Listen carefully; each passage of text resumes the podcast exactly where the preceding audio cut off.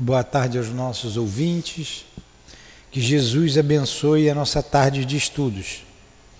Daremos continuidade à obra Missionários da Luz do nosso irmão André Luiz, psicografia de Francisco Cândido Xavier. Estamos no capítulo 12 e daremos, ter, daremos continuidade. São os preparativos para a reencarnação de Segismundo. Né? É. Vamos lá, Dilane, leia o Evangelho, por favor.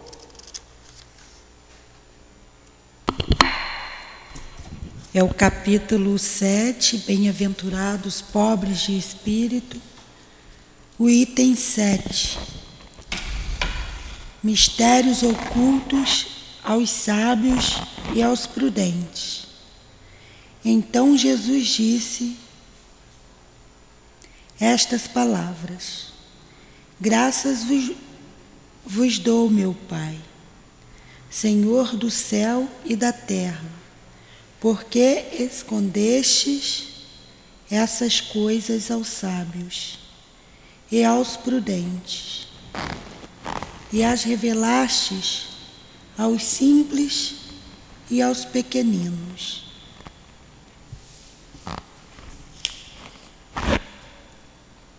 Querido Jesus, rogamos o teu amparo, o teu sustento para os estudos desta tarde e a tua permissão para invocarmos o nosso irmão André Luiz,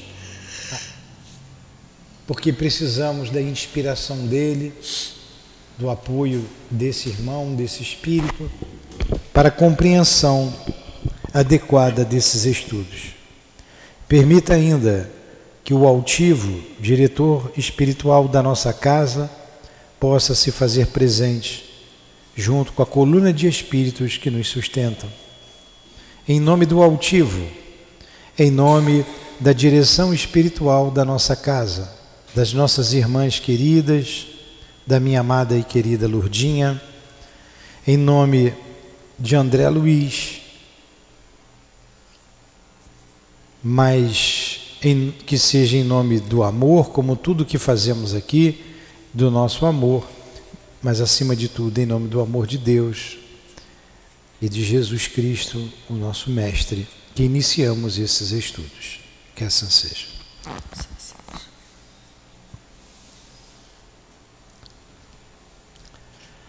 Então vamos lá, vamos nos situar para Dilane ler. Nós estamos nós estamos no capítulo 12 do livro Missionários da Luz, Preparação de Experiências. Aí tem aquela pergunta, meu amigo, o que significa a palavra completista? É aqui que nós vamos continuar. Tá mas, mas o que tratou esse capítulo? Meu amigo. Esse capítulo vem tratando, que nós estudamos até o momento, é, é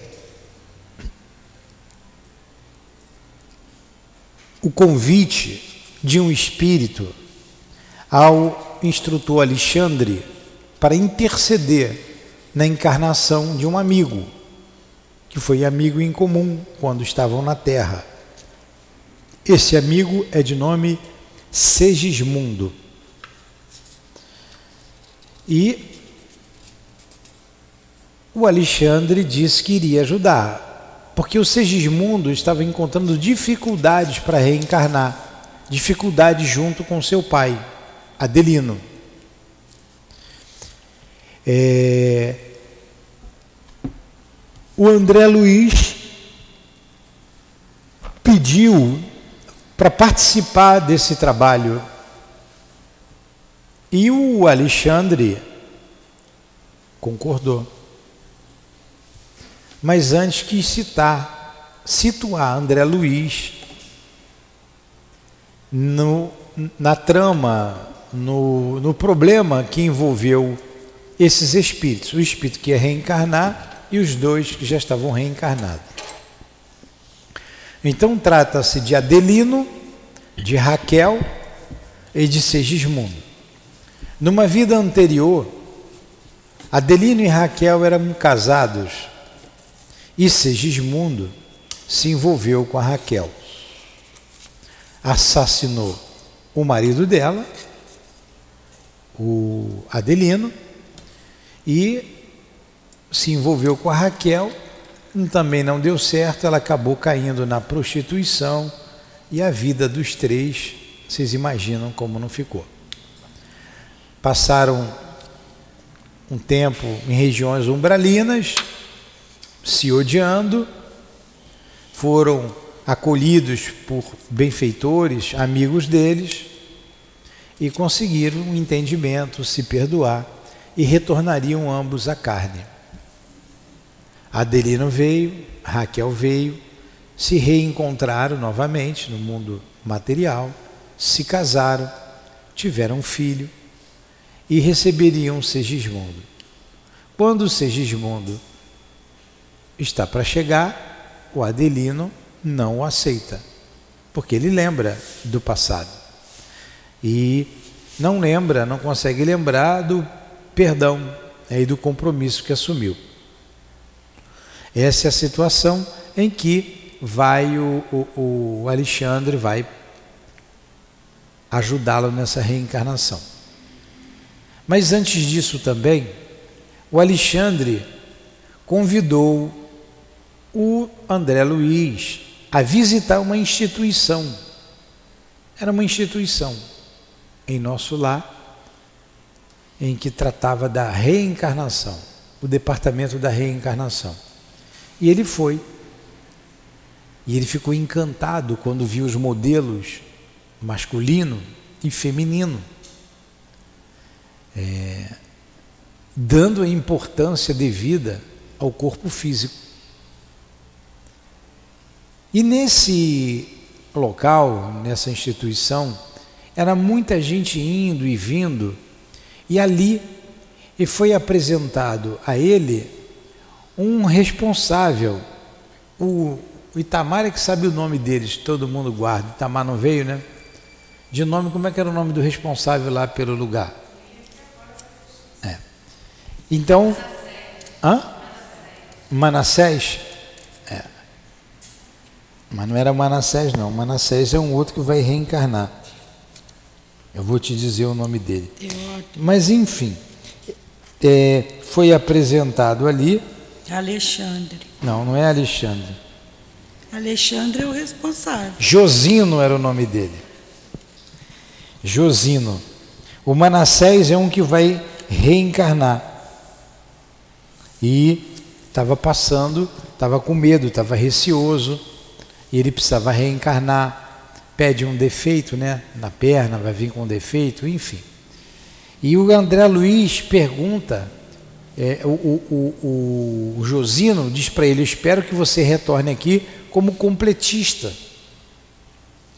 Porque ele teria que voltar à Terra para resolver alguns problemas. Nós voltamos para resolver problemas espirituais. Você está encarnado aqui, o. Diana, você não nasceu à toa, nem seus filhos. Vocês vieram para passar por uma experiência.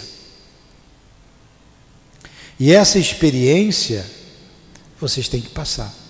Se não tiverem sucesso agora, terão que retornar. Todos nós estamos aqui para passar por uma experiência. E quando ele, quando ele tem medo, conversa com Josino, esse é que é o Manassés. O Josino disse assim: vai, tenha confiança, espero que encontre você aqui como um completista. Aí o André Luiz, aqui que nós paramos. Meu amigo, o que, que significa a palavra completista? Vamos supor que você, Dayana, venha e você seja completista, você tenha sucesso nessa encarnação.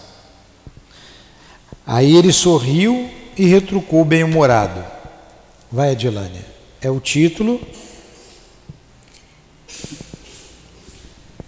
Bem-humorado. É o título que designa os raros irmãos que aproveitaram todas as possibilidades construtivas que o corpo terrestre lhe ofere...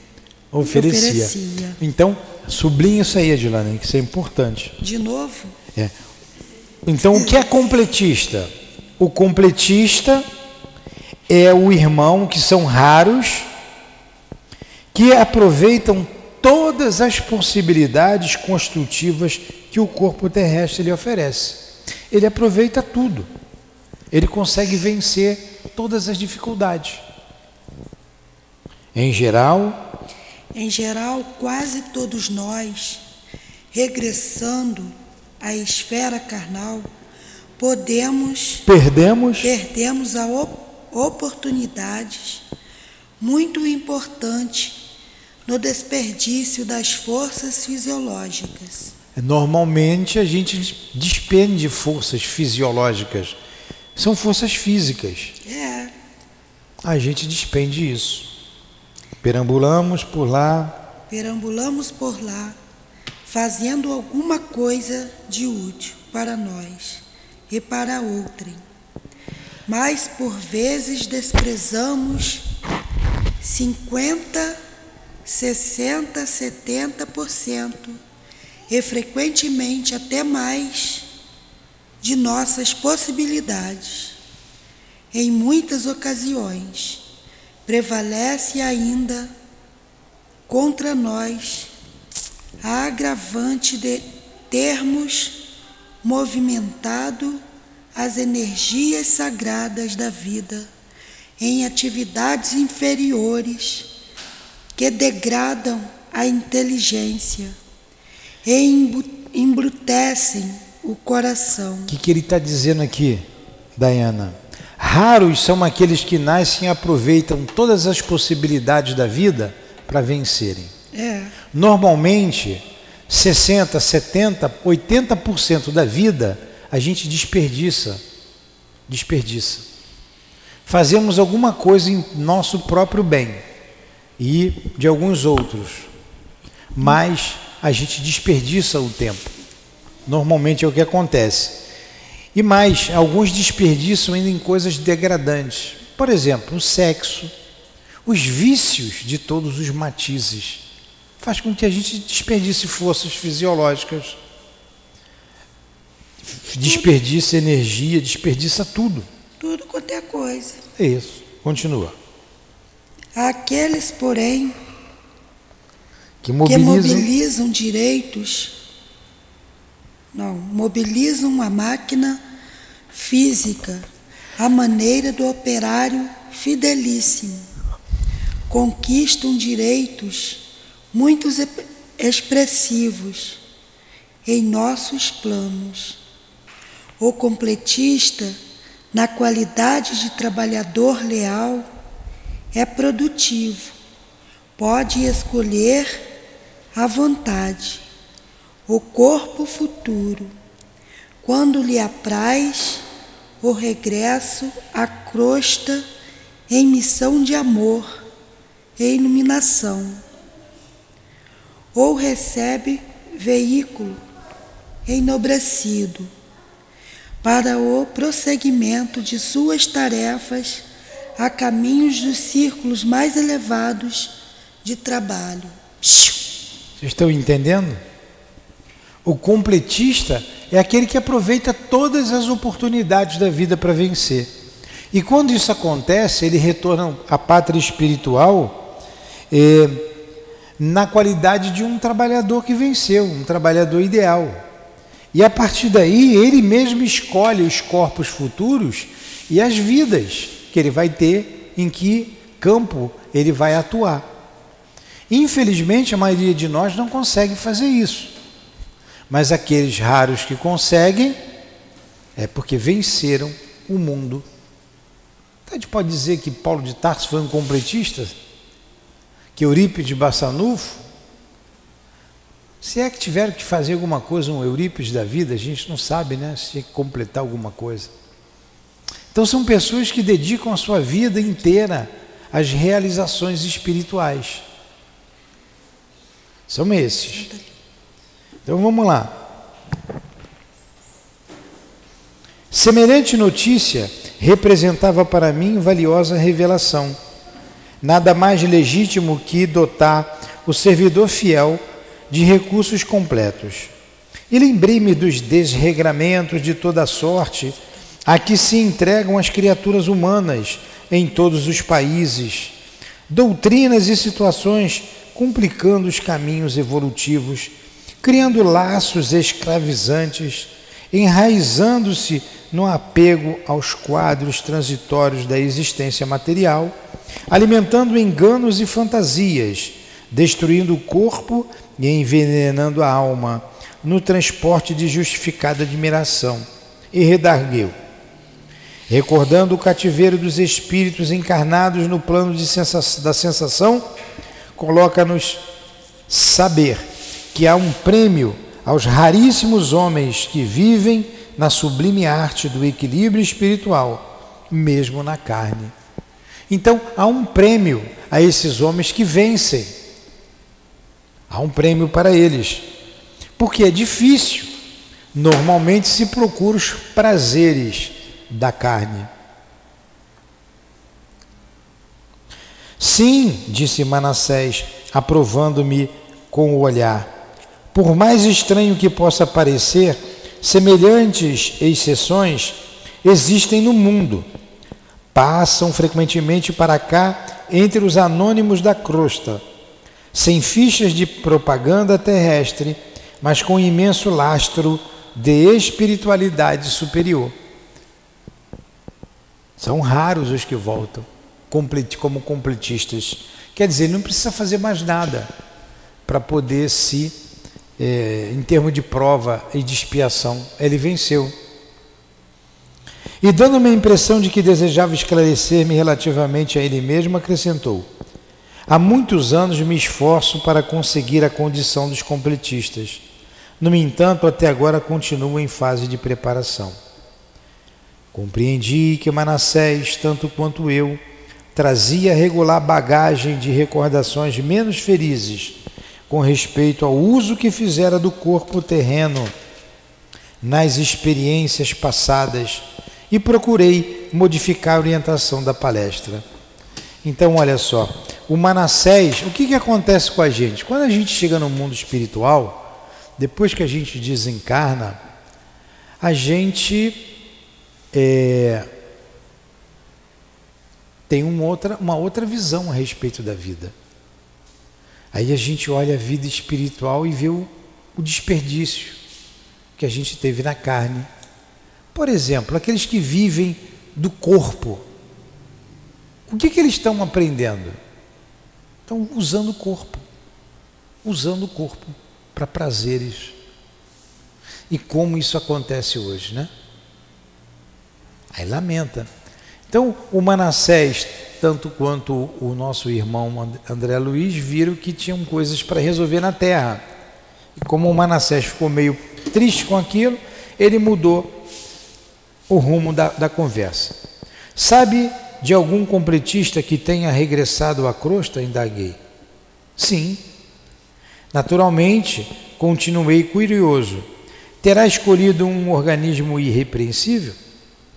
Meu novo companheiro mostrou significativa expressão fisionômica e acentuou: Nenhum dos que tenho visto partir, embora os méritos de que se encontravam revestidos, escolheram formas irrepreensíveis quanto às linhas exteriores.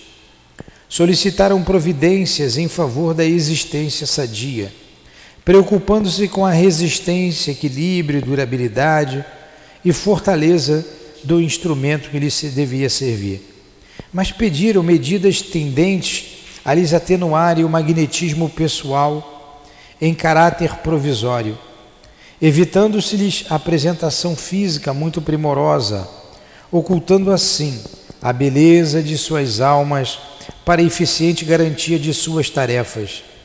Assim procedem, porquanto vivendo a maioria das criaturas no jogo das aparências, quando na crosta planetária, incumbir-se-iam elas próprias de esmagar os missionários do bem, se lhes conhecessem a verdadeira condição, através das vibrações destruidoras da inveja, do despeito, da antipatia gratuita e das disputas injustificáveis.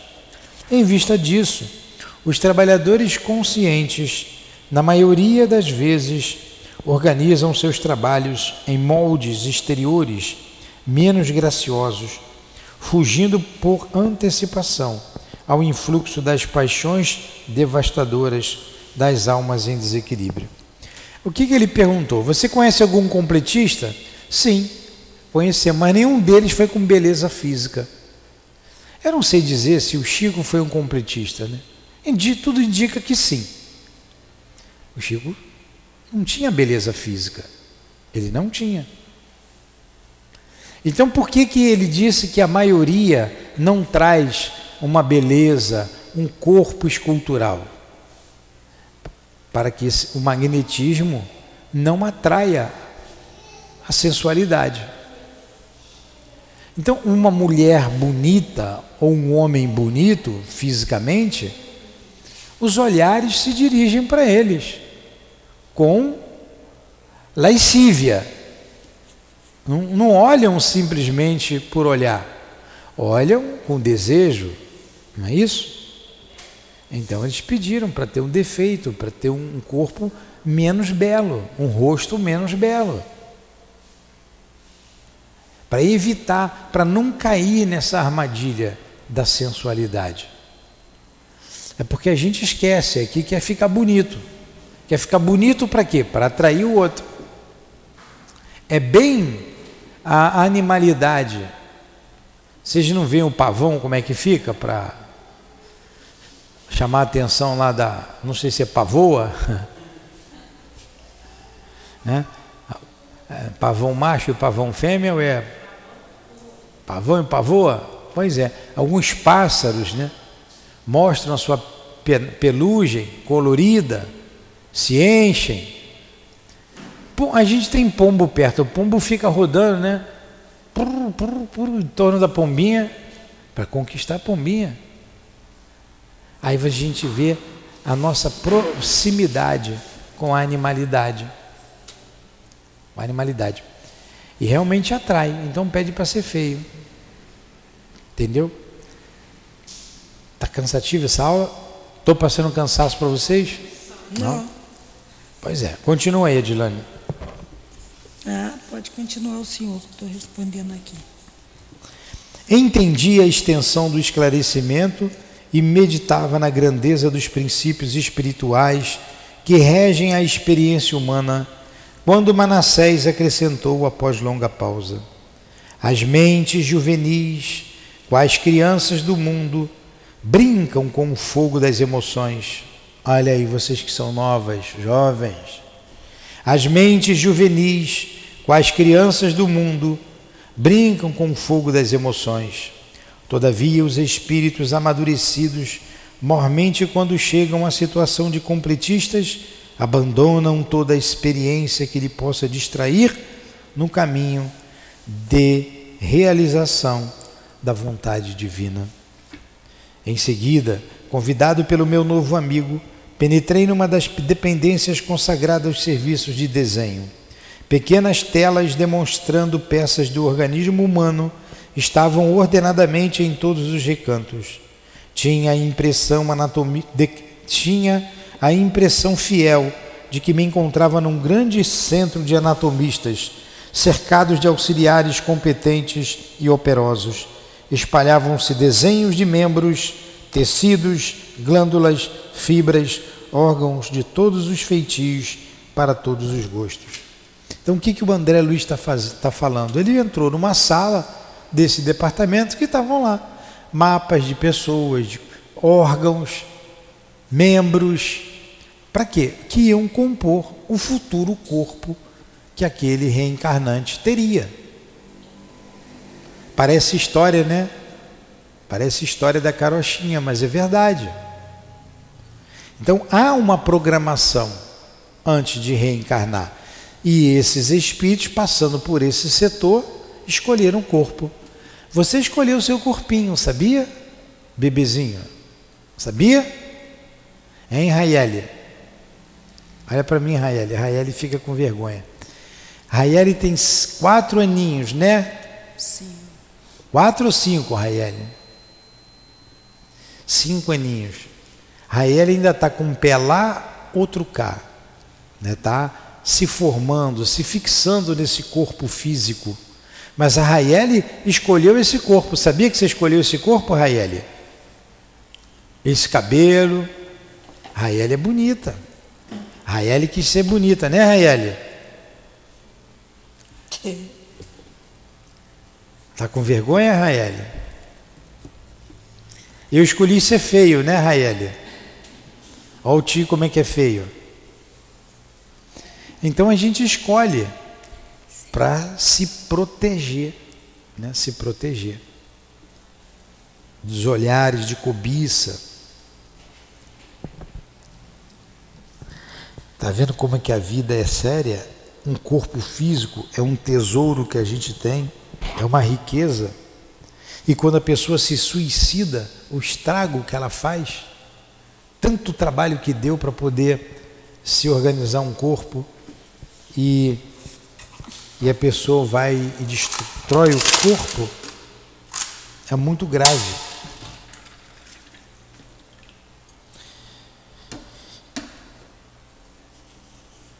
Como sabe, observou Manafés cuidadoso, no serviço de recapitulação ou de tarefas especializadas na superfície do globo, a reencarnação nunca pode ser vulgar. Para isso trabalham aqui centenas de técnicos em questões de embriologia e biologia em geral no sentido de orientar as experiências individuais do futuro de quantos irmãos se ligam a nós no esforço coletivo. Então é tudo preparado antes da gente reencarnar. É claro que a gente sabe daqueles que reencarnam, ele falou de uma porcentagem muito grande. Entra e a, a o, o, o, a embriologia se processa normalmente. Normalmente. Como nasce uma ninhada de cachorro, uma ninhada de gato ou de poico. Lá não tem poiquinho, você mora? Tem muita gente que nasce sem esse preparo todo. Né? Mas muitos, aqueles que já têm um, um, uma certa elevação, escolhem o corpo.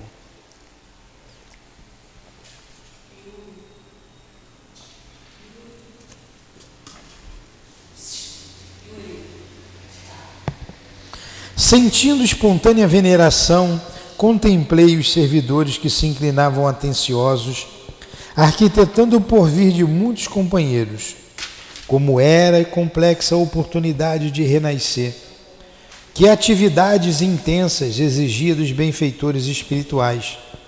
Ao meu gesto de estranheza, respondeu Manassés numa síntese expressiva. Você não ignora que os homens ainda selvagens ou semi-selvagens, embora utilizando os recursos sempre sagrados da natureza, edificam suas habitações em moldes mais simples e rudimentares. Todavia, o homem que já atingiu certo padrão de ideal, desenvolvimento, desenvolvendo faculdades superiores, constrói o lar organizado, organizando plantas prévias. Olha a analogia que ele fez. O selvagem, o índio, faz a sua construção simples, faz a oca. Coloca madeira, coloca palha, para não chover, o telhado é de palha, barro, alguns nem barro usa, usa somente a madeira, e ali eles moram. Tecem as suas redes, o chão é de terra batida, eles moram ali na oca. Mas e o homem da cidade? Mora em Oca? Não. O homem da cidade mora em casas mais elaboradas, faz a planta da casa, se projeta uma casa para morar. Não é? É a mesma coisa o espírito. Oca é a habitação do índio. Oca é a casa do índio. Índio mora em Oca. A gente mora em casa. Mas a oca é a casa do índio. Eu visitei algumas ocas no Xingu. Eu estou falando o que eu conheci e o que o André Luiz situou aqui. Então, tem espíritos que não precisam elaborar o corpo, mas espíritos mais adiantados ajudam na elaboração do corpo. Ajudam. Está entendendo?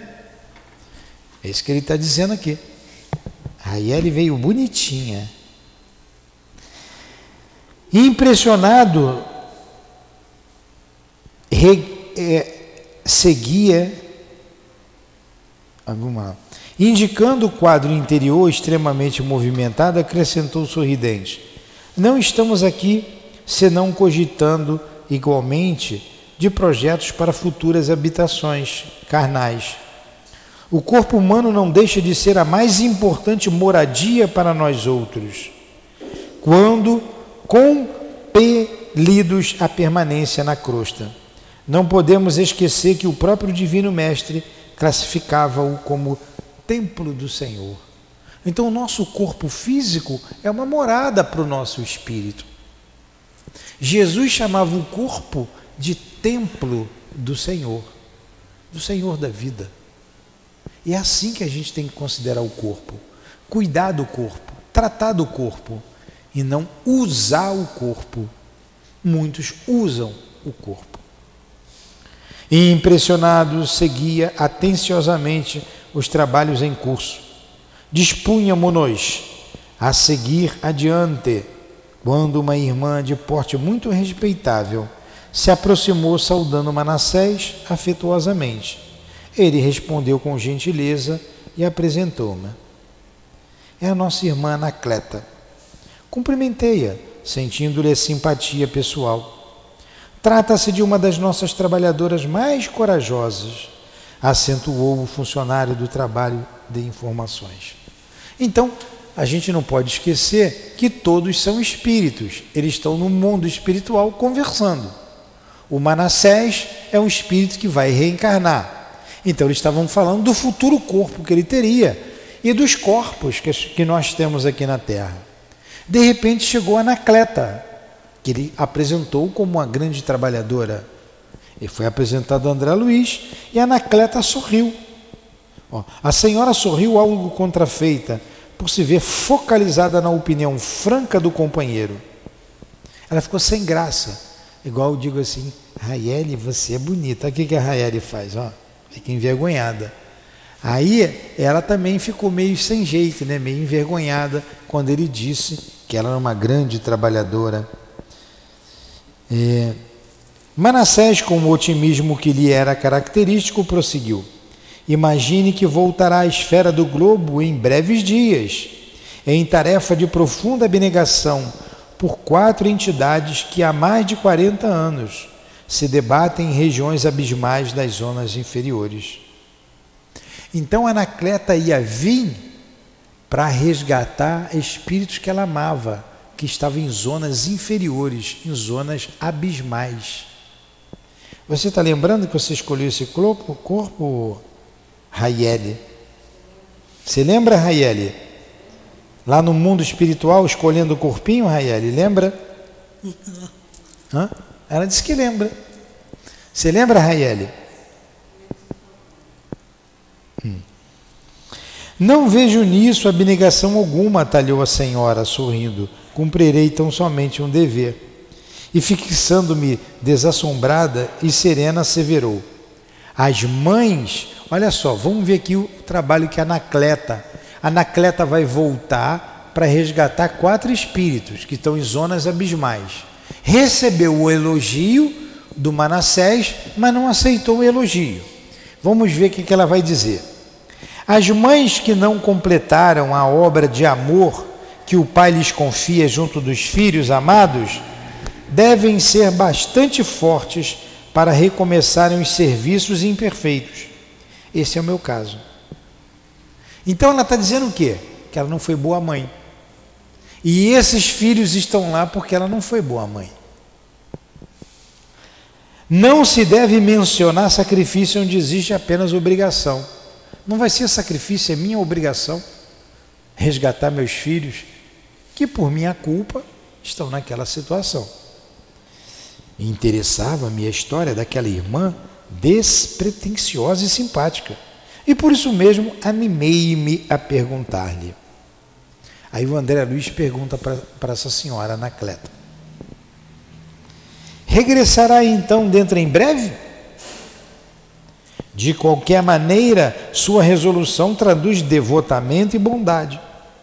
Não posso esquecer que também minha mãe voltou ao círculo da carne, tangida por sublime dedicação. A mãe de André Luiz. A mãe de André Luiz. Lembra que o pai dele se envolveu com duas entidades e ficou em zona. Pode perguntar, André. Foi para um umbral, em zona umbralina, e, a, e ela, a, a mãe ia lá de vez em quando visitá-lo, a mulher dele, ele não vinha. Tudo bem. E o que, que ele, ela falou para o André Luiz? Que ia reencarnar e ia ter como filho os três: o pai e as duas, aquele que tinha sido marido dela, e as duas entidades femininas que se envolveram com ele. Dado curioso, uma vez, um certo médium, um tempo atrás, disse assim: Newton, você quer saber da, da mãe de André Luiz? Está pertinho da gente. Eu falei, quero, essas coisas a gente quer saber. Ó, é aquela senhora lá. Ele falou para mim. Falei, é mesmo? É, essas informações a gente tem, a gente guarda para a gente, não sabe. Mas curiosamente eu perguntei para ela quando eu tive a oportunidade. Vem cá, quantos filhos você tem? ela, três. Três são todos meninos? Ah, não. Duas meninas e um menino. A gente é fogo, né? Falei, e eles são muito unidos? Se adoram os três. Graças a Deus, eu tenho três filhos que se amam. Um ajuda o outro. Aonde um se preocupa com o outro. Ai.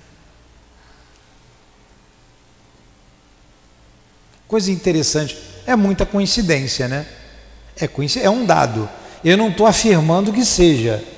Eu estou dizendo que o outro médium viu.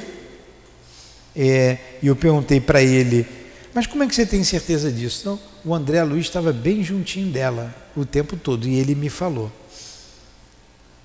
Ele me falou, essa é minha mãe. Interessante, né? Então a nossa irmã aqui está retornando é a, Anacleta. Vamos ver a história dela.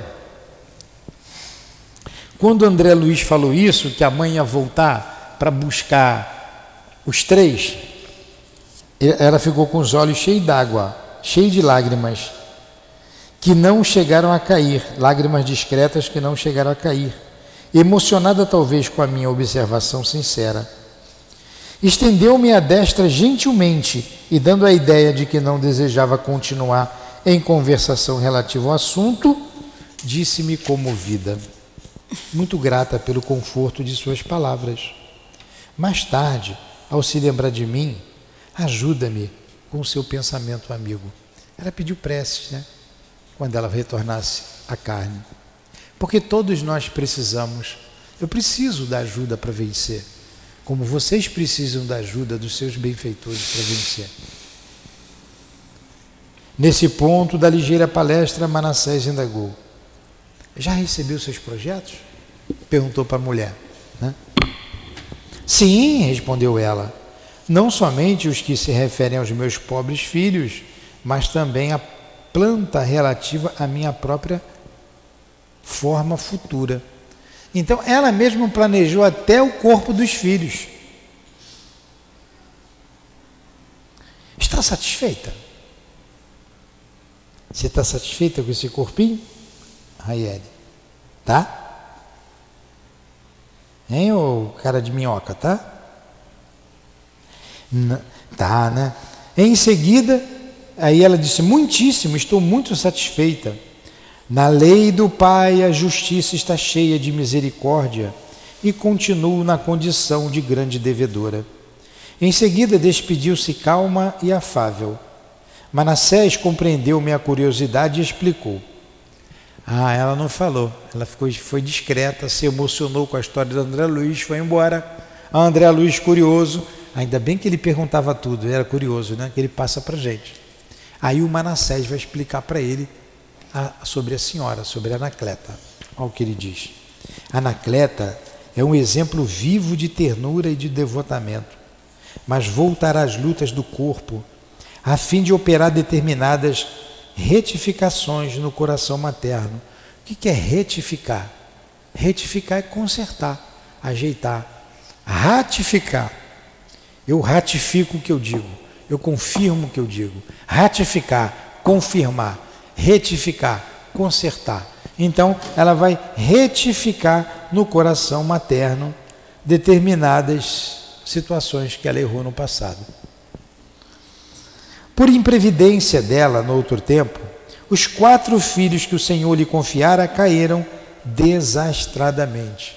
Olha, os quatro filhos caíram por culpa dela. A pobrezinha albergava certas noções de carinho que não se compadecem com a realidade. Seu esposo era homem probo e trabalhador, e apesar de abastado, nunca se esqueceu dos deveres que lhe prendiam as atividades de homem de bem ao campo da sociedade em geral. Caracterizava-se por uma energia sempre construtiva, mas a esposa, embora devotadíssima, contrariava-lhe a influência do lar, viciando o afeto de mãe com excesso de meiguice desarrazoada. Então vamos lá. Qual foi o problema dela? Paparicava demais os filhos dava tudo que o filho pedia. O pai, o pai trabalhava, era trabalhador, tinha muitas virtudes e probo, rico, né? Nunca deixou de dar atenção aos filhos. Mas a mãe estragava o filho. Não tem mãe que estraga o filho? Tudo diz sim, tudo pode, não dá educação. Pois é, foi o que ela fez. Deu excesso de carinho, excesso de amor. Às vezes o filho apronta, você reclama com ele, a mãe vê, vira no giraia, como diz hoje, porque você chamou a atenção do filho dela. Ela não dá educação, mas quando você aperta. Então, essa mãe, ela tinha um amor extremado, desarrazoada, cheio de meiguice com os filhos. E como consequência indireta, quatro almas não encontraram recursos para a jornada de redenção. Três rapazes e uma jovem, cuja preparação intelectual exigira os mais árduos sacrifícios. Caíram muito cedo em desregramentos de natureza física e moral, a pretexto de atenderem a obrigações sociais. Então, jovem, caíram no mundo. Foram fazer o que queriam no mundo depois se arrepende, vai voltar a ver a bobagem que fez. Esses não saíram nem da região umbralina. Como a mãe se sentiu culpada pelo excesso de carinho, ela, eu vou voltar para resgatá-lo, vou ser mãe dele de novo. Aí vai ser uma mãe mais, ela vai retificar esse sentimento. Vai ser uma mãe mais corajosa, mais, mais firme, dura. mais dura. É, obriga... e, tão des... e tão degradante foram esses desregramentos né, que eles tiveram, esses jovens, tão degradante foram esses desregramentos que perderam muito cedo o templo do corpo, entrando em regiões baixas em tristes condições. Quer dizer, morreram cedo morreram e foram para a região umbralina. Anacleta, contudo, voltando ao campo espiritual, compreendeu o problema e dispôs-se a trabalhar afanosamente para conseguir não só a reencarnação de si própria, senão também a dos filhos que deverão segui-la nas provas purificadoras da crosta. Ela viu a bobagem que fez. Poxa, eu bobiei. Eu dei, dei mole, dei muito mole para eles. Eles estão naquela situação por minha culpa. Então ela voltou para o plano espiritual arrependida, trabalhou muito, se dedicou muito para angariar é, simpatias, apoio e retornar à carne e resgatar esses filhos. Amor de mãe, né? Amor de mãe. Você está vendo que o amor não abandona ninguém? O amor não abandona ninguém. Já ouvi várias vezes, a Lourdinha diz que te ama muito, então não vai me abandonar. Não abandona. O amor não abandona o amor de uma esposa, de um esposo, de uma mãe, de um pai. Não abandona. de um filho, de uma filha.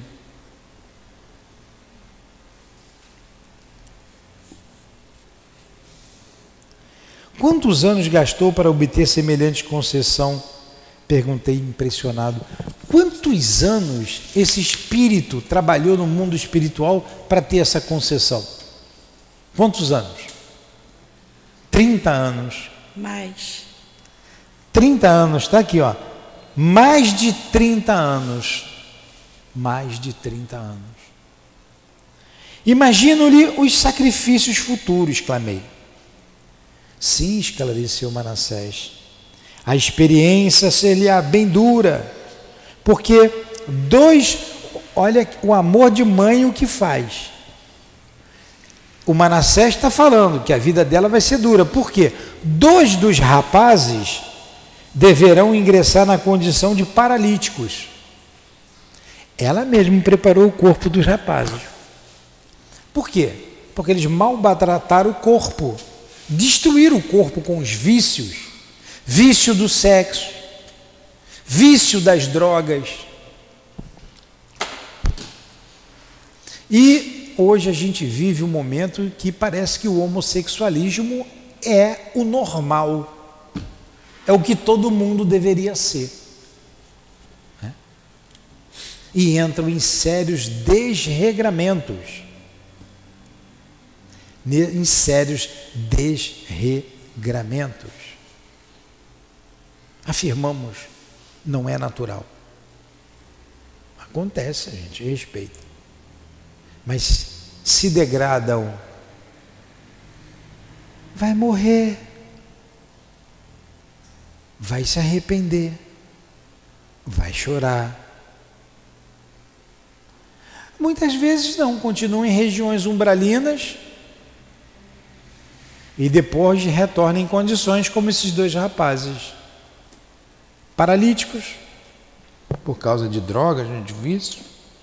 Um na qualidade de débil mental e para auxiliá-la na viuvez precoce, ela ainda ia ficar viúva, hein? precocemente. Terá tão somente a filha, que por si mesma será também portadora de prementes necessidades de retificação. A filha vai trazer problemas também, mas é quem vai ajudar ela, porque ela vai ficar viúva cedo. E dois dos rapazes vão ter problemas mentais: um mental e dois paralíticos. Dura essa jornada de mãe, hein? Ia dizer da minha profunda surpresa, diante do mecanismo de introdução ao serviço reencarnacionista, quando outra irmã se acertou, se acercou de nós procurando Manassés. Viram a história dela então? Acabou a história dela.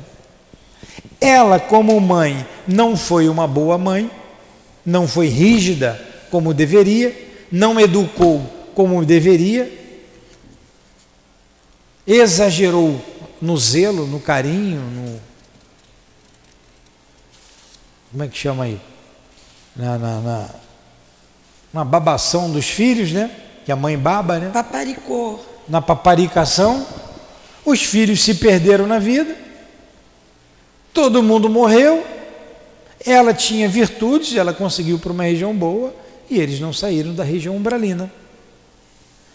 Se preparou 30 anos, significa que eles estão 30 anos lá em região dolorosa, ela retorna para resgatar os três. E eles estão tão maus, tão maus, que só pode ter um corpo paralítico, um outro um corpo, um outro sendo um débil mental, a menina também com dificuldade, mas é a menina que vai ajudá-la, porque ela vai ficar viúva cedo. Até porque ela não valorizou o marido, né? Não valorizou o marido.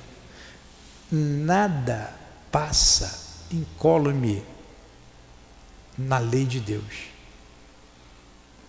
A peneira é zero.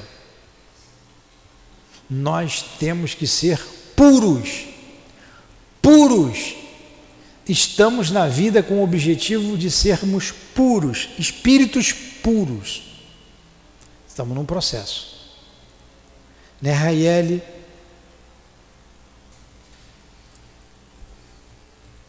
Vou filmar a Raiele para todo mundo ver a Raiele. Como ela é bonitinha.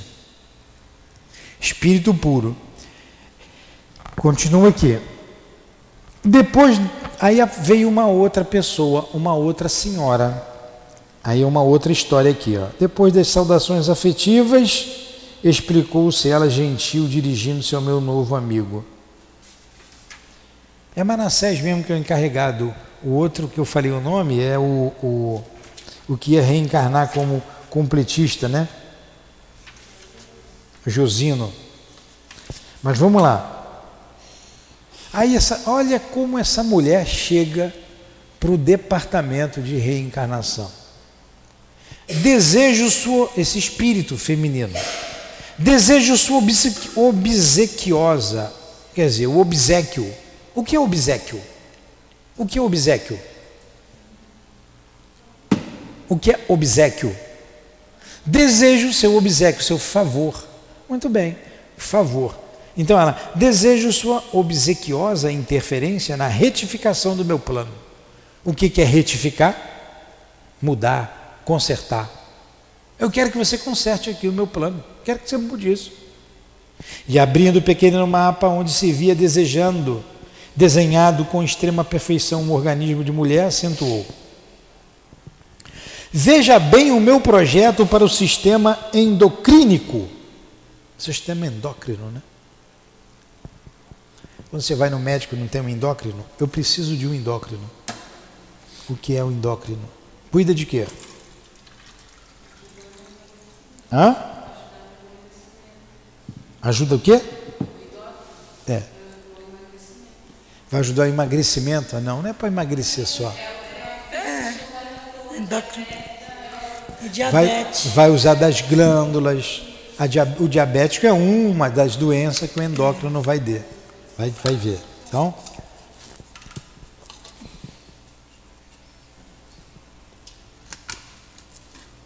Tem todo um sistema de órgãos, de glândulas que ele vai trabalhar. Aí ela diz assim: olha o meu sistema endocrínico. Sei que os amigos me favoreceram planejando com muita harmonia as menores disposição. Entretanto, desejaria modificá-los. Aqui a gente quer ficar boa, né? Ela vai vir perfeita. Em que sentido? indagou o interpelado surpreso. A recém-chegada indicou os pontos do projeto onde se localizava o colo e falou: Liga o ar, por gentileza. Ela não falou liga o ar, por gentileza, não. É o que estou dizendo. Liga o ar. Fui advertida por benfeitores daqui no sentido de não me apresentar na crosta dentro de linhas impecáveis para a forma física. Em razão disso, para que eu tenha mais probabilidade de êxito em meu favor, na tarefa que me proponho desempenhar, estimaria que a tireoide e as paratireoides, aliás, as glândulas, o endócrino das glândulas, não estivessem tão perfeitamente delineadas. Como sabe Manassés, minha tarefa não será fácil Devo reaver um patrimônio espiritual de grandes proporções. Preciso fugir de qualquer possibilidade de queda. E a perfeita harmonia física me perturbaria as atividades. Olha o que ela pediu. Ela pediu um problema nas glândulas. Um problema físico. Porque o corpo dela estava perfeito. E ela não queria cair novamente no campo da vaidade. Porque ela tinha muita coisa para fazer. Então a gente vem e a gente. Você não vê magrela à toa, não, viu? É.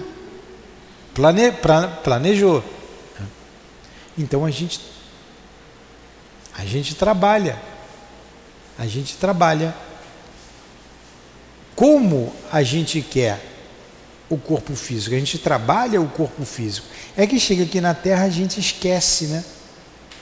A gente esquece. Mas vamos terminando aqui agora, para vocês não cansarem. Apesar que falta uma páginazinha aqui. Vamos lá. Tem razão, né, disse o companheiro. A sedução carnal é imenso perigo, não só para aqueles que emitem a sua influência, como também para quantos a recebem. Então a beleza dela poderia traí-la, ela caía em tentação cair. na, na, na tentação da sensualidade. Prefiro a fealdade corpórea. Ela pediu para ser feia. Raiele é bonita. Pediu para ser feia. Ó, não estou interessada num corpo de Vênus, e sim na redenção do meu espírito para a eternidade. Ele quer a eternidade, ele quer o, o crescimento do espírito imortal, porque o corpo vai ficar aí. O corpo vai ficar. Manassés prometeu interpor os seus bons ofícios e, tão logo se despediu da nova interlocutora, passou a mostrar-me as mais interessantes figurações de órgãos do corpo humano. Admirava, tomado de profunda impressão, aqueles gráficos numerosos que se alinhavam com absoluta ordem, demonstrando o cuidado espiritual que precede o serviço de reencarnações quando meu amigo ponderou. Então ele estava vendo um monte de gráfico, um monte de corpos que estavam sendo planejados no mundo espiritual. Aí o amigo lá, é, que trabalhava na reencarnação, disse para ele: a medicina humana será muito diferente no futuro, quando a ciência puder compreender a extensão e complexidade dos fatores mentais no campo das moléstias do corpo físico Quer dizer, o mental influenciando na doença. Por isso a medicina espiritual combate primeiro o mal do espírito. Quando a gente vem tomar o passe de cura, a gente precisa assistir reunião pública para mudar o pensamento. Porque o nosso pensamento adoece o corpo físico. O carro fisiológico, como chama André Luiz. As células são seres vivos que estão subordinadas ao ser pensante. Carro fisiológico, chama André. O carro que a gente tem, se o motorista é barbeiro, ele estraga o carro. Quem é mais importante, o motorista ou o carro? É o motorista. O, o, o motorista do corpo físico é o espírito. O que é mais importante, o motorista ou o carro, André? André que é carro. Eu não estou falando. Mas se o carro está ali e não tiver motorista, ele não anda. O meu carro está lá parado, não tem motorista. Carro quebra, você compra outro.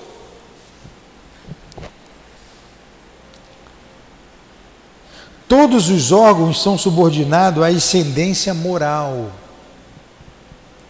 As, eu vou parar por aqui porque só falta uma página, duas, não vai dar tempo da gente ler tudo, porque esse capítulo aqui é muito importante. A gente vai parar por aqui, tá bom? Vamos parar por aqui e a gente vai ver a importância na semana que vem do pensamento no equilíbrio do corpo físico. Alguma pergunta? Foi cansativo, Elaine? Não? Eu não passei o meu cansaço para vocês, não? A beleza é uma prova, sem dúvida. A beleza é uma prova. Vamos fazer prece aqui, Raielia? O senhor parou aqui, aqui, né? Aqui é. Quando ele vai, vai falar aí da. Da medicina. Parou aí, ó. A medicina humana será muito Sim, diferente. É. Oi. Por isso que você é feia mesmo. É. Por isso que é feia.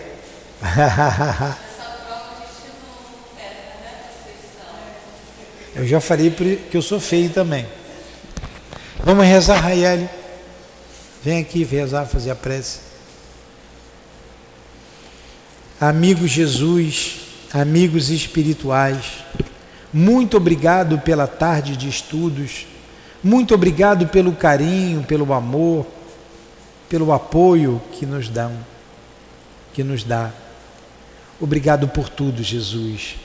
Obrigado, André Luiz, ao nosso querido Chico, aos benfeitores da nossa casa, a minha esposa querida, a minha amada e querida amigas, queridas amigas, Elvira, Neuza, Cida, que representam todos os demais amigos. Que seja em nome do altivo, diretor da nossa casa, nosso irmão querido. Em nome do Baltazar, de Antônio de Aquino, de Leon Denis, de Allan Kardec, do nosso doutor Herman. Em nome do amor, do nosso amor, pedimos a devida permissão a Jesus e a Deus, nosso Pai, para encerrarmos os estudos da tarde de hoje. Que assim seja. Que assim seja.